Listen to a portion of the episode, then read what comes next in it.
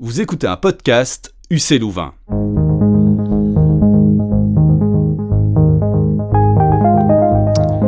Bonjour tout le monde et bienvenue dans ce tout nouvel épisode du podcast Découvrir la science politique, le podcast lié au cours en ligne du même nom qui creuse les questions politiques avec le regard affûté du scientifique.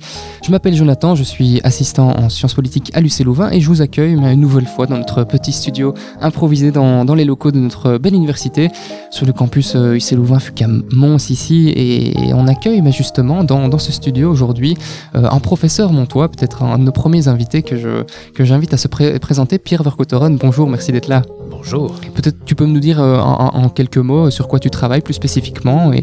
Alors effectivement, je suis professeur ici à Lucie Louvain Fucam Mons et je travaille plus spécifiquement en matière de recherche dans le cadre du réseau international de recherche Régimène, qui veut dire réseau d'études sur la globalisation et la gouvernance internationale et les mutations de l'État et des nations. Autrement dit, les recherches s'articulent autour des réarticulations de rapports entre la globalisation, l'État et dans les différents niveaux de pouvoir que cela implique.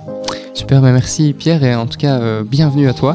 Euh, autour de la table, on a également Olivier Pay qui nous a rejoint euh, depuis Saint-Louis, me semble-t-il, l'université Saint-Louis à Bruxelles. pareil, un, petit mot sur, sur tes objets de recherche et ce qui t'intéresse en sciences politiques? Bonjour Jonathan, bonjour à toutes et à tous. Je suis Olivier Pey, je suis donc professeur de sciences politiques à l'Université Saint-Louis à Bruxelles depuis 2001. J'ai eu pour euh, caractéristique euh, dans ma trajectoire de recherche d'avoir une première partie en relations internationales. J'ai fait la science politique, relations internationales et puis le droit international comme formation. Et puis une deuxième partie plus euh, sur de la sociologie politique interne. Et du coup, une partie de mes travaux s'articule autour de la notion de gouvernance qui permet effectivement d'avoir le volet à la fois international et interne et qui peut être euh, intéressant ici pour appréhender l'État. Merci euh, à nouveau Olivier d'être là et bienvenue à toi. On, t'accueille en fait ici, mais avec Nathalie aussi qui, est récurrente hein, dans, dans, ce, podcast. Nathalie Schifino qui, qui nous vient de Mons euh, également. Euh, tu, te, tu te présentes à nouveau, même si les, les, auditeurs commencent à te connaître. Bien volontiers. Donc Nathalie Schifino Leclerc, professeure de sciences politiques à l'UC Louvain, notamment sur le site de Mons de l'UC Louvain.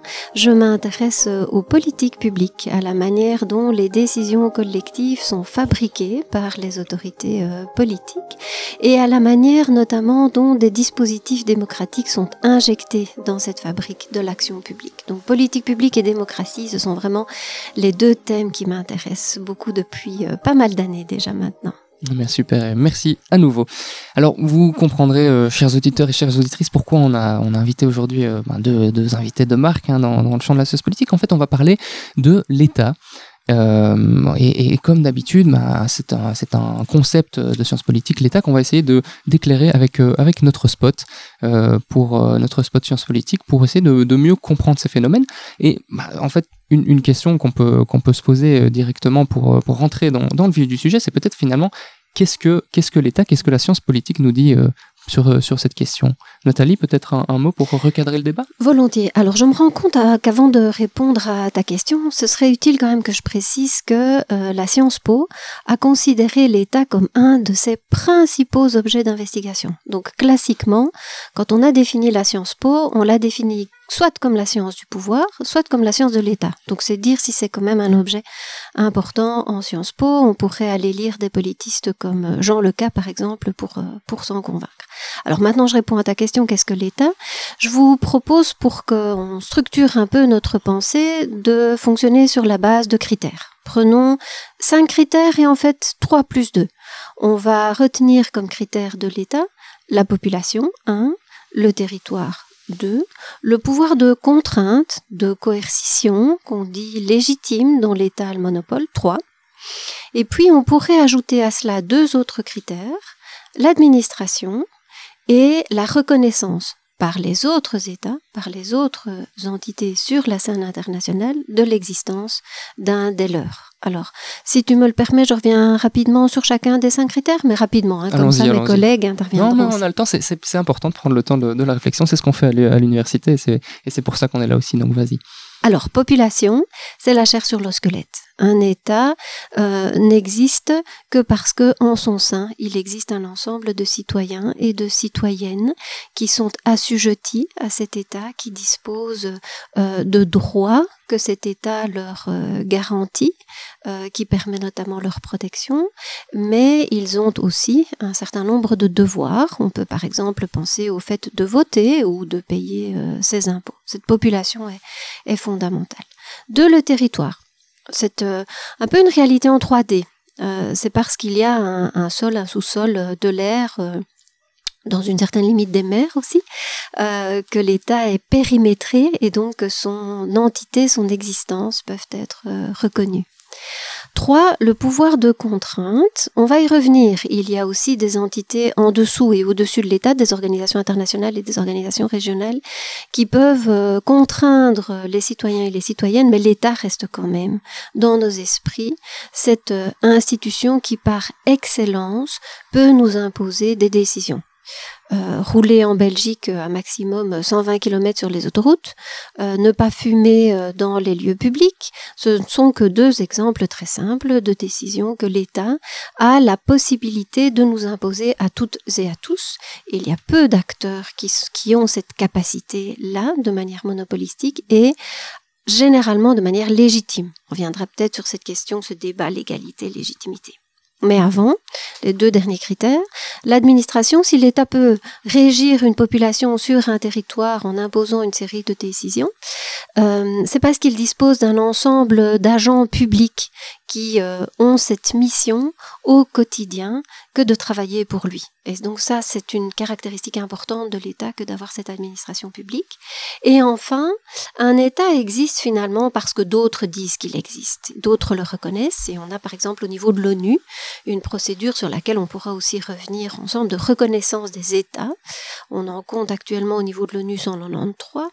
Certains ont été récemment le plus récemment créé au niveau du continent euh, africain. On pourra y revenir. Au moment des guerres mondiales, des États ont été envahis par d'autres. On aurait pu penser qu'ils disparaissaient. Diplomatiquement, certains les ont reconnus néanmoins et donc essayé de préserver une certaine forme d'existence. On en reparlera de ces, de ces mouvements que peuvent euh, subir ou, en tout cas créer euh, les États entre eux. Et tu as soulevé, Nathalie, un dernier, point justement sur la reconnaissance par, les, autres, euh, enfin les, uns les autres des, des États. Peut-être que ça nous permet avec Olivier de, de revenir sur un, le point de vue du, du, droit international public sur, sur ce qu'est un État. Je voyais que tu notais quelques éléments, donc vas-y, abreuve-nous.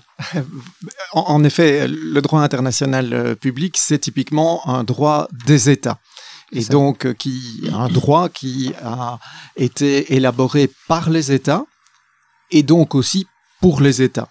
Et donc, qui reconnaît comme euh, acteur premier du droit pour euh, produire ce droit et pour être appliqué, visé par ce droit uniquement les États. Et euh, le droit international date d'une époque où il y avait une plus grande diversité idéologique des États qu'aujourd'hui. Et dès lors, il euh, n'a pas euh, une conception orientée idéologiquement de ce que doit être un État, en plus que de l'effectivité des trois critères que Nathalie a mis en avant dans son intervention ici, c'est-à-dire donc euh, de euh, révéler qu'il y a une activité de gouvernement suprême, de contrôle suffisant euh, du territoire revendiqué et de la population qui s'y trouve. Donc de manière très simple, c'est uniquement cela qu'exige le droit international.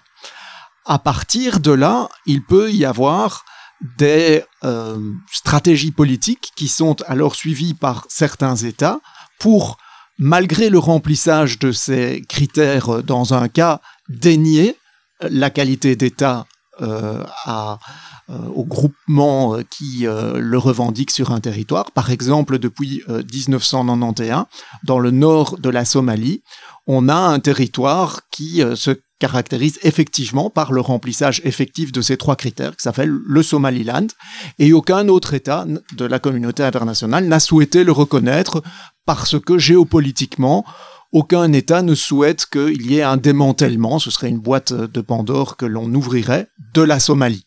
Voilà.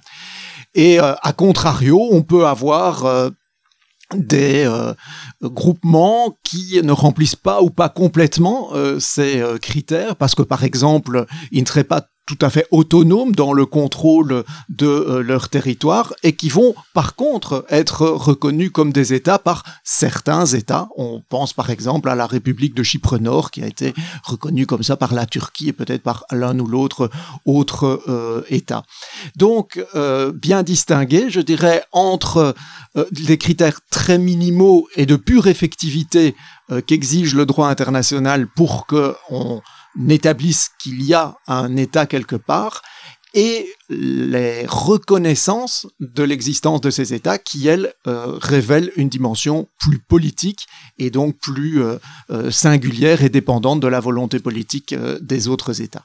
Ce, qui, explique d'ailleurs peut-être les mouvements dont on parlait déjà un peu plus tôt et, le nombre bah, un peu flou finalement d'États qu'on retrouve sur cette planète et qui varie selon les, selon les interprétations.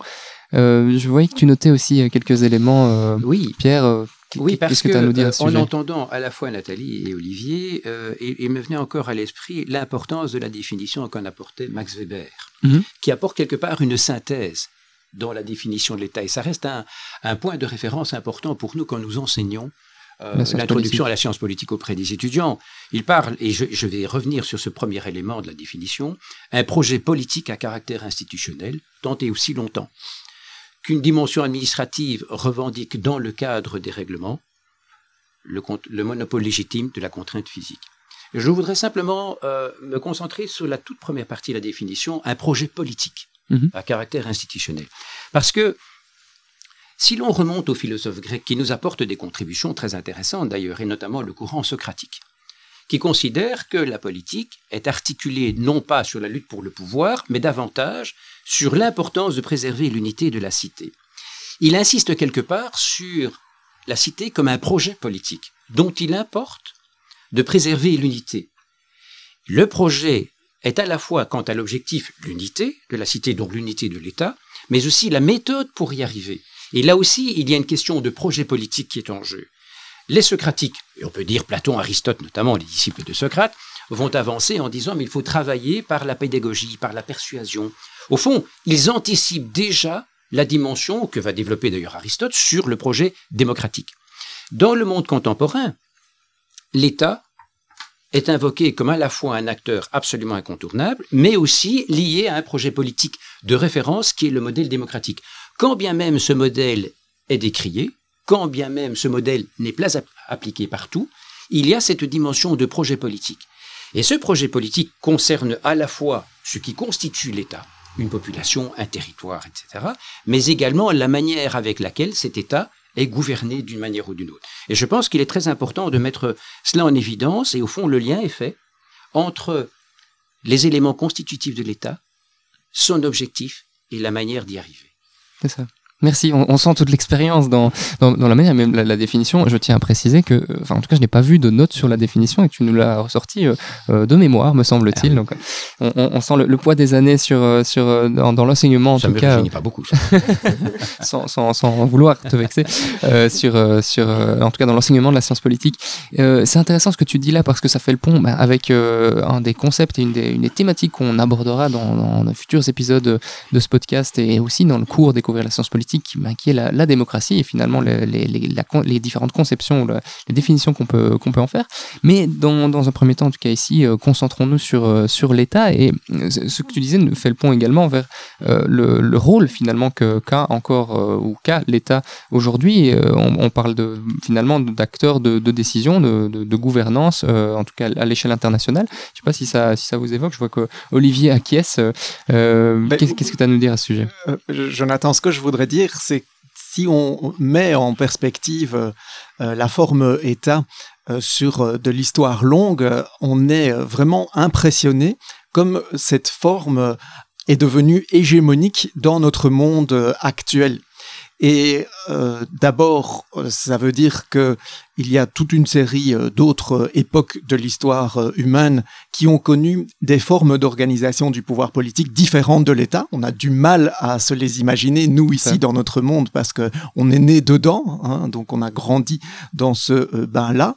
Mais donc, par exemple, les cités à l'échelle de petites villes dans l'Antiquité, des seigneuries féodales à l'échelle de territoires encore beaucoup plus petits euh, dans le haut Moyen Âge, euh, des euh, formes de chefferie tribales par rapport à des sociétés plus traditionnelles, des empires, pour prendre alors une forme avec une assise territoriale beaucoup plus ample que l'État. Enfin bref, ce n'est pas les formes alternatives qui manquaient dans l'histoire.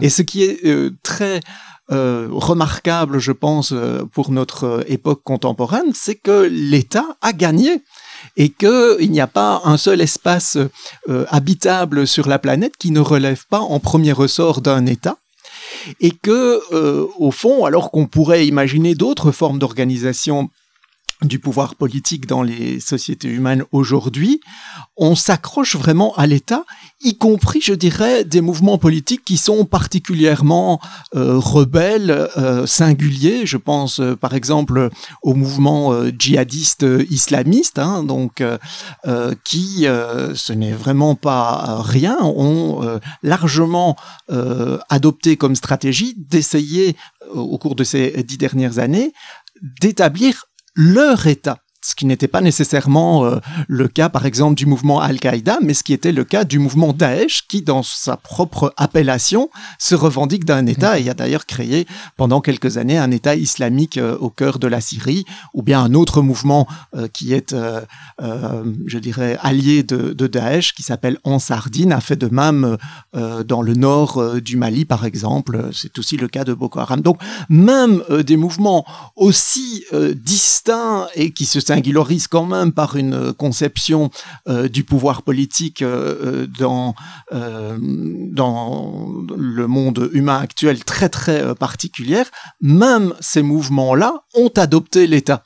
Et donc ça, c'est quand même assez particulier. Maintenant, ça, ça connote l'homogénéité, mais au sein de l'État, il y a évidemment toute une série de formes d'organisation interne très très distinctes et entre États des formes de coopération qui euh, vont également euh, permettre euh, de distinguer un État et un autre État. Quoi, hein. Donc il y a la dimension homogénéité très forte liée à l'État parce que c'est la forme hégémonique d'organisation du pouvoir dans le monde humain aujourd'hui, mais il y a aussi euh, toute une dimension de variété, de diversité, euh, qui va alors nous amener à regarder leur organisation interne et les formes de coopération entre eux. Et, d'après vous, peut-être, euh, je me tourne alors vers, Pierre ou Nathalie, qu'est-ce qui fait que c'est cette forme dont tu viens de nous parler, Olivier, l'État, forme particulière qui, n'est pas unique dans, l'histoire d'organisation politique, qu'est-ce qui fait que c'est cette forme qui s'est imposée? Cette forme s'est imposée au fil de l'histoire. N'oublions pas que l'État tel que nous le connaissons maintenant est une création relativement récente en regard de l'histoire, 18e, 19e siècle, en continuant d'ailleurs à se transformer aujourd'hui. Et plusieurs éléments, notamment évoqués par Nathalie et par Olivier, peuvent en attester. Mais ce qui me paraît important, c'est de se dire qu'un des éléments qui peut expliquer cette hégémonie euh, de la forme du pouvoir qu'est l'État, euh, se fait dans la capacité de rencontrer trois rôles majeurs. D'une part, préserver une cohésion sociale, c'est-à-dire euh, ce qui fait que des gens ont envie de vivre ensemble sur une collectivité déterminée. Ce qui pose d'ailleurs beaucoup de défis, en de dire qu'est-ce qui définit cette collectivité qui fait une population d'un territoire. Deuxième élément, c'est le rôle macroéconomique de l'État. L'économie se transforme et l'État doit continuer à se transformer pour pouvoir intervenir. Et alors, il y a différentes philosophies possibles ou théories d'intervention sur le rôle de l'État dans la préservation des grands équilibres macroéconomiques. Et puis la troisième fonction, que l'on retrouve d'ailleurs dans plusieurs définitions, notamment dans celle de Max Weber, qui est une fonction de sécurité à l'intérieur et à l'extérieur. Mais si ce rôle fait partie de l'ADN de la mission ou des missions de l'État, il est extrêmement euh, défié aujourd'hui par un certain nombre d'enjeux et de problèmes qui tendent à faire que l'État contemporain, et ça implique un avenir très spécifique de l'État, l'État actuel est en crise. Il est en crise parce qu'il est défié dans chacune de ces trois missions la préservation de la cohésion sociale, la préservation des grands équilibres macroéconomiques et les défis de sécurité font partie d'enjeux absolument majeurs. On pourrait y revenir. Oui, on en parlera tout à l'heure. Hein, vraiment, on se posera la question de manière euh, importante de ce que c'est, euh, enfin, quel est l'avenir plutôt euh, l'État, à, quel avenir l'État va-t-il faire face? Ce que ce que tu dis là, ça, ce serait un peu la réponse qu'on apporterait ici collectivement à, à, une question un peu plus triviale de à quoi ça sert un État? C'est ça. Est-ce qu'il y a des éléments à ajouter sur sur cette sur cette question? Max Weber, que Pierre citait tout à l'heure, finalement, si on essaie de résumer euh, très rapidement son propos, explique que c'est par efficacité que les hommes et les femmes ont créé l'État, parce qu'à un moment donné, les territoires s'agrandissant, on sort des seigneuries dont parlait Olivier tout à l'heure, on a besoin de gérer efficacement les relations entre nous, qui sont tantôt des relations de coopération, tantôt des relations de, de conflit. Et donc c'est vraiment une, une, une, volonté assez pragmatique qui a présidé à la création de cette institution-là. Si tu le permets, Jonathan, je voudrais amener quelque chose sur la base de ce que Olivier et Pierre ont dit. Euh, c'est que nos auditeurs et nos auditeurs vont peut-être être interpellés par le fait que tous les trois nous insistons sur le fait que l'État reste la réalité politique incontournable de notre 21e siècle. Et ils pourraient très bien nous dire, oui, mais attendez, et alors les organisations internationales, quoi? On nous dit que 80% des décisions exécutives sont en fait influencées par euh, l'Union européenne pour ses États membres. Et les régions, les mouvements autonomistes que l'on constate, que ce soit en Belgique que nous connaissons bien, que ce soit euh, encore euh, quand même euh, euh, au Canada euh, avec certains mouvements québécois, que ce soit en Espagne pour ne prendre que les, Catalans et les exemples euh, plus connus. Et donc, ce qui est intéressant, ce à quoi doit servir notre podcast, notre, notre MOOC, notre cours sur la, science politique, c'est de permettre à nos auditrices et à nos auditeurs de dézoomer sur ce qui semble euh, a priori un petit peu évident. Et c'est pas parce qu'il y a ces mouvements d'aspiration par le haut et par le bas, par les organisations internationales et par les régions, que l'État ne reste pas une entité politique, une institution incontournable aujourd'hui. L'État, en fait, en quelque sorte, est peut-être que vous, me corrigerez sur ce terme, mais l'unité de mesure euh, basique du, du, monde euh, tel qu'il est structuré actuellement. C'est l'unité par défaut euh, qu'on utilise pour, pour, pour parler de, ces structures, de ces organisations. Si je peux rebondir vraiment sur ce que vient de dire Nathalie, c'est que ce qui est symptomatique, c'est que précisément les mouvements autonomistes, irrédentistes réclament un État.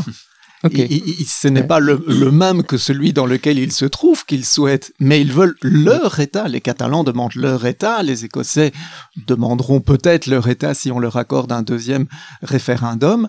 Et donc, euh, effectivement, on a là deux tendances qui sont euh, euh, contradictoire et dans lequel euh, l'État euh, se trouve euh, enserré, une tendance au rapetissement de ses assises territoriales parce que au plus il y a de mouvements irrédentistes donc régionalistes qui vont obtenir leur État, eh bien au, moins donc au plus il y aura d'États à l'échelle de la planète et au moins ces États régneront sur un territoire substantiel. Et d'un autre côté, et nous sommes bien placés pour le voir à l'échelle de notre continent européen, il y a aussi des mouvements pour, au contraire, faire en sorte qu'il y ait, sinon des super États continentaux, comme les États-Unis dans le continent euh, nord-américain, ce n'est peut-être pas vers ça que l'Union européenne va, mais en tout cas une forme tout à fait euh, intégratrice, fortement intégratrice euh, des États à l'échelle du continent européen. Et donc il a réélargi l'assise territoriale. Et je pense que c'est très intéressant de reprendre les trois fonctions que Pierre évoquait pour à chaque fois se dire, mais au fond, quelle serait la bonne unité territoriale de référence hein, par rapport à la justice sociale, une certaine redistribution euh, euh, des, richesses par rapport euh, à lutter contre les changements climatiques. C'est encore une toute autre échelle que l'on peut prendre en considération par rapport à de la criminalité organisée, etc., etc. Et donc, si l'on prend les défis auxquels un cadre d'organisation du pouvoir politique dans euh, l'espèce humaine doit répondre, je pense que on va pas nécessairement mettre le curseur euh, au même niveau territorial selon précisément les défis qu'on prend en considération. Et c'est ça qui est euh, intéressant parce que ça laisse évidemment ouvert le débat et qu'on ne va pas dire ben, d'évidence il faut maintenir la Belgique, il faut passer à l'échelle de l'Union européenne, il ne faudrait qu'un seul État sur la planète, etc. Il n'y a pas du tout de solution d'évidence. Et je terminerai par là. En plus, il y a aussi des dimensions émotionnelles et affectives dans euh, l'établissement d'État. Et bien évidemment que euh, certains mouvements euh, irrédentistes régionalistes révèlent particulièrement hein, cette euh, dimension euh, euh, affective hein, qui fait que pour des raisons culturelles ou religieuses, on se sent pas à l'aise dans l'état dans lequel on est et on veut son propre état que l'on estime être inscrit dans de l'histoire longue, etc. etc. Mais tu, tu, tu, nous ouvres un, un débat intéressant, plongeons-nous-y, en tout cas c'est ce que je vous propose, parce que ça fait, ça fait tout à fait le lien avec notre question un peu finale, sans sortir notre, notre boule de, voyante non plus, euh, sans faire trop de prospective, quel avenir peut-on peut euh, promettre euh, à l'État? J'entends euh, un peu, l'État serait, serait retiré entre, entre deux, deux, côtés, euh, des organisations supranationales ou internationales euh, telles que, telles que l'Union européenne qui, qui, finalement émanent des États mais agrandissent l'État au niveau de son, territoire, de, ses, de, son pouvoir, mais en même temps des, mouvements régionalistes. Qu'est-ce qu'on peut euh, prédire ou en tout cas euh, euh, faire comme comme qu'est-ce qu'on peut imaginer pour pour l'État pour les prochaines années? Dans quelle direction est-ce qu'on va? L'avenir de l'État sera marqué par sa capacité de répondre à un certain nombre de. Et si je rebondis sur ce que dit Olivier, la globalisation en cours depuis plusieurs années et qui va se poursuivre a des effets paradoxaux.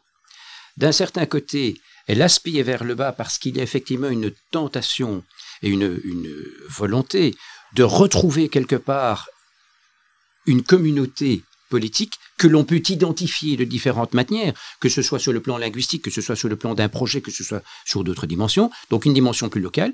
Et de l'autre côté, si un État veut peser sur la scène internationale, il doit être plus grand, plus gros, plus lourd, plus influent. Il y a cette question-là, alors je me permets aussi pour, pour, certains enjeux, on a évoqué la question du, du, du changement climatique. Effectivement, euh... et cela veut dire que notamment de pouvoir faire face un certain nombre d'enjeux de cette dimension. On peut parler des enjeux climatiques, on peut parler de, de, des enjeux euh, croissants des relations transnationales, que ce soit sur le plan financier, que ce soit sur le plan de la sécurité.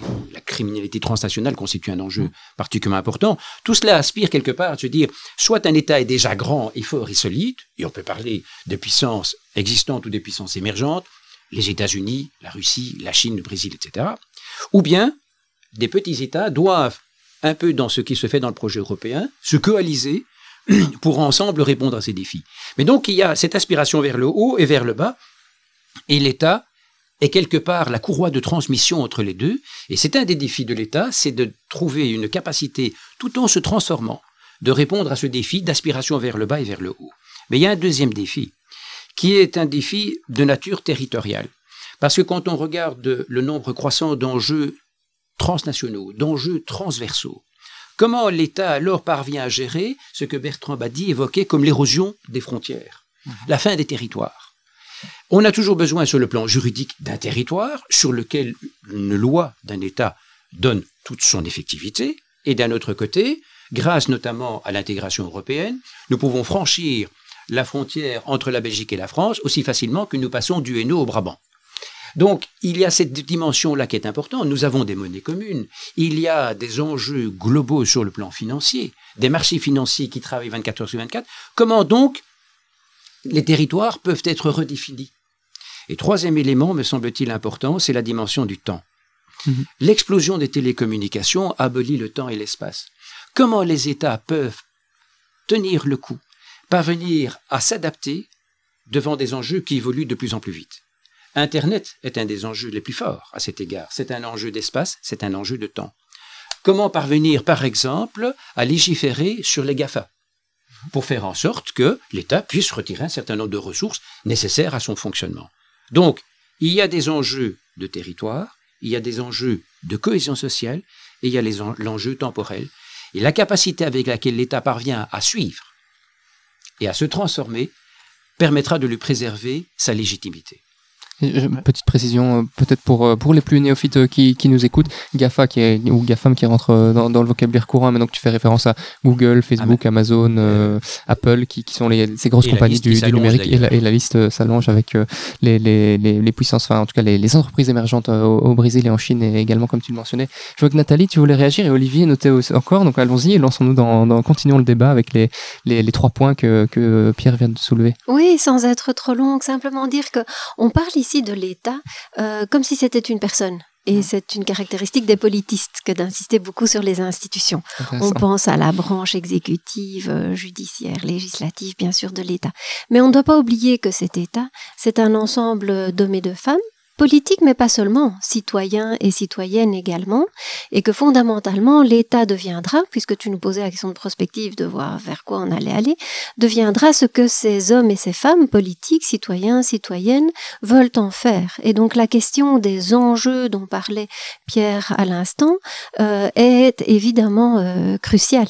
Euh, en termes climatiques, en termes économiques, la question notamment des inégalités entre les personnes se pose et la manière dont l'État, en tant qu'institution, donc incarnée par ces personnes, prend en charge cette question des inégalités est sans doute fondamentale pour les années à venir.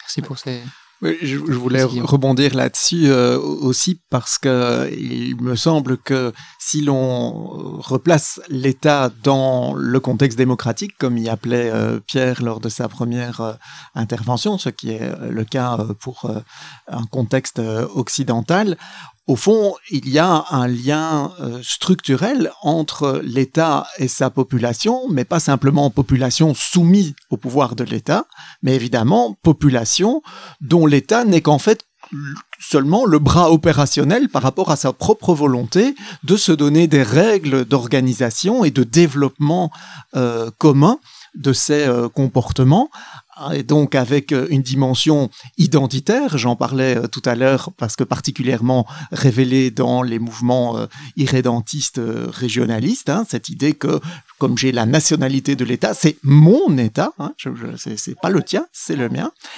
et aussi avec des procédures qui font que j'ai effectivement une main dans euh, la composition euh, des euh, personnes qui vont exercer le pouvoir de l'État et par ces personnes, mes représentants, dans l'exercice du pouvoir politique de l'État, les décisions qu'il prend. Et avec ces, ces, mouvements dont on vient de parler, de redéploiement de l'État à des échelles plus euh, grande euh, à l'échelle de l'Union européenne sur notre continent, à l'échelle de toute une série d'organisations universelles comme euh, le Fonds monétaire international, comme l'Organisation mondiale du commerce, donc à l'échelle de la planète, mais aussi à l'intérieur des États. On n'a pas parlé de cela, mais la fédéralisation, donc en Belgique, à l'intérieur de l'État belge, des régions, des communautés, des pouvoirs décentralisés, des communes, etc. on va peut-être arriver à avoir des bonnes échelles pour traiter la singularité euh, des euh, différents problèmes, mais le risque par rapport à la démocratie, c'est d'une certaine dilution de la responsabilité politique, mhm. que donc les citoyens ne voient plus très bien d'où vient réellement la décision qui est prise, à quelle porte il faut frapper pour dire qu'on n'est pas content de cette décision-là.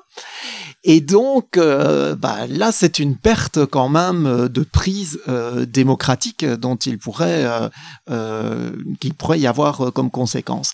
Et puis, force est de constater quand même que plus on monte dans les échelons de cette gouvernance à multiniveau, moins on retrouve de dimension démocratique. Hein, si on prend l'Organisation mondiale du commerce, euh, même l'Union européenne, alors que quand même là, il y a déjà un Parlement avec euh, une des instances du fameux triangle décisionnel euh, de l'Union européenne, elle est composée d'élus. Mais bon, clairement, ce n'est pas aussi démocratique que peuvent l'être les États nationaux. Et donc, quelle place pour conserver l'assise démocratique qui, dans l'histoire occidentale, a été euh, insufflée et enracinée dans nos États, dans ces autres modèles de composition euh, du pouvoir politique euh, dont on parle aujourd'hui. Ça, je pense, c'est vraiment pas un mince, un mince problème, c'est un beau défi. Mais on verra ce que, ce que l'avenir apporte comme réponse à cette question. J'ai une autre question, peut-être un peu, il va pouvoir être un, peu naïve, mais pour essayer de, de voilà, structurer cette réflexion sur l'avenir de, de l'État, est-ce que, je, ben, je, me plonge dans le passé pour vous poser cette question, est-ce qu'on a pu, ou est-ce que c'est pas encore facile à faire, mais établir un, un, certain cycle au niveau des, des, des, mouvements de, de, de, de, cette unité de mesure de, structure de l'organisation politique.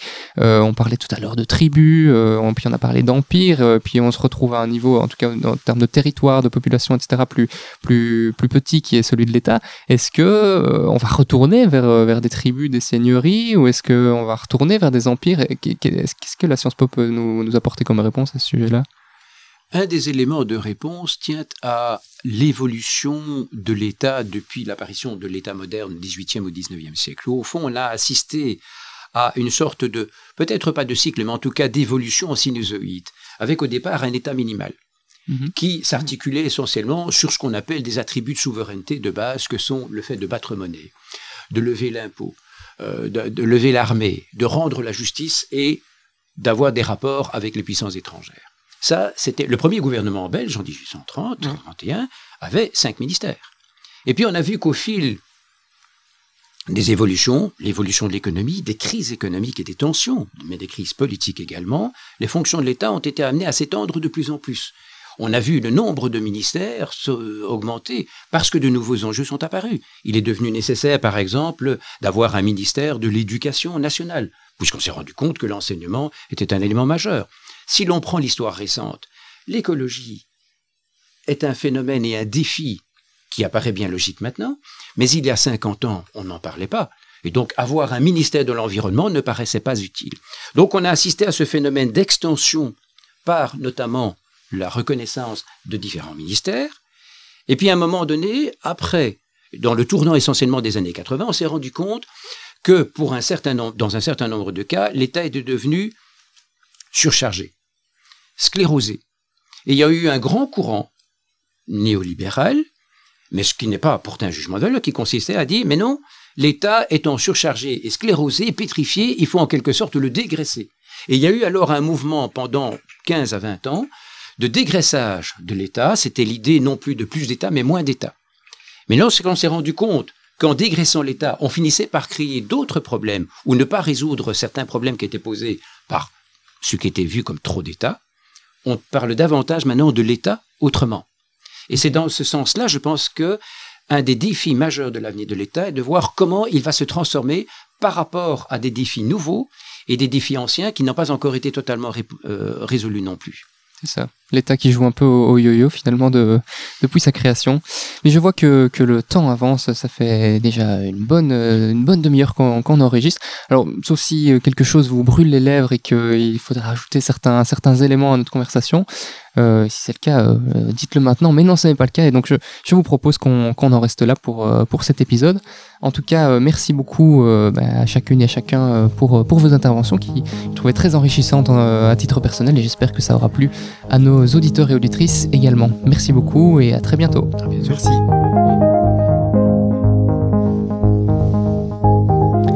Et voilà, cet épisode de Découvrir la science politique, le podcast est déjà terminé.